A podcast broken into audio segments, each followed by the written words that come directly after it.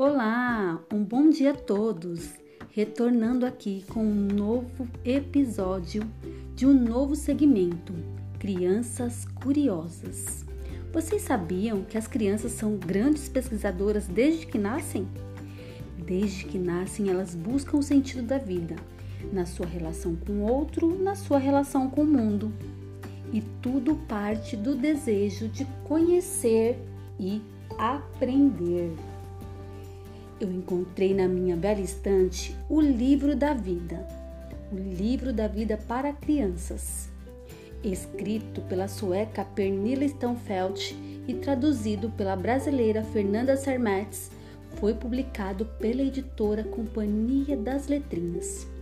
No livro, a escritora apresenta muitas ideias e formas de compreender a vida. Lendo, eu reconheci algumas janelas poéticas que hoje quero compartilhar aqui com vocês. Essas, janelas, essas janelas diziam assim: A vida é grande, muito maior do que se possa imaginar. Talvez do tamanho do mundo, do tamanho do espaço.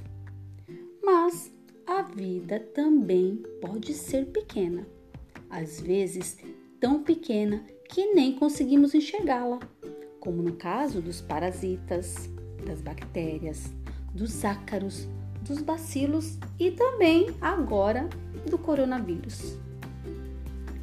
A gente nasce, a gente cresce, o corpo se desenvolve, o tempo passa e o tempo não para. E a vida segue, composta por dias e noites.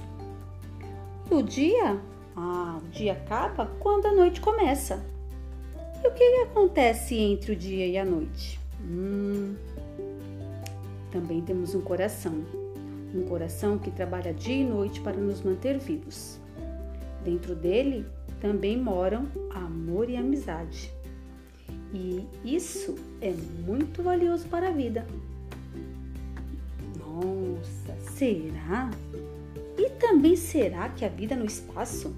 Será que a vida em outros planetas?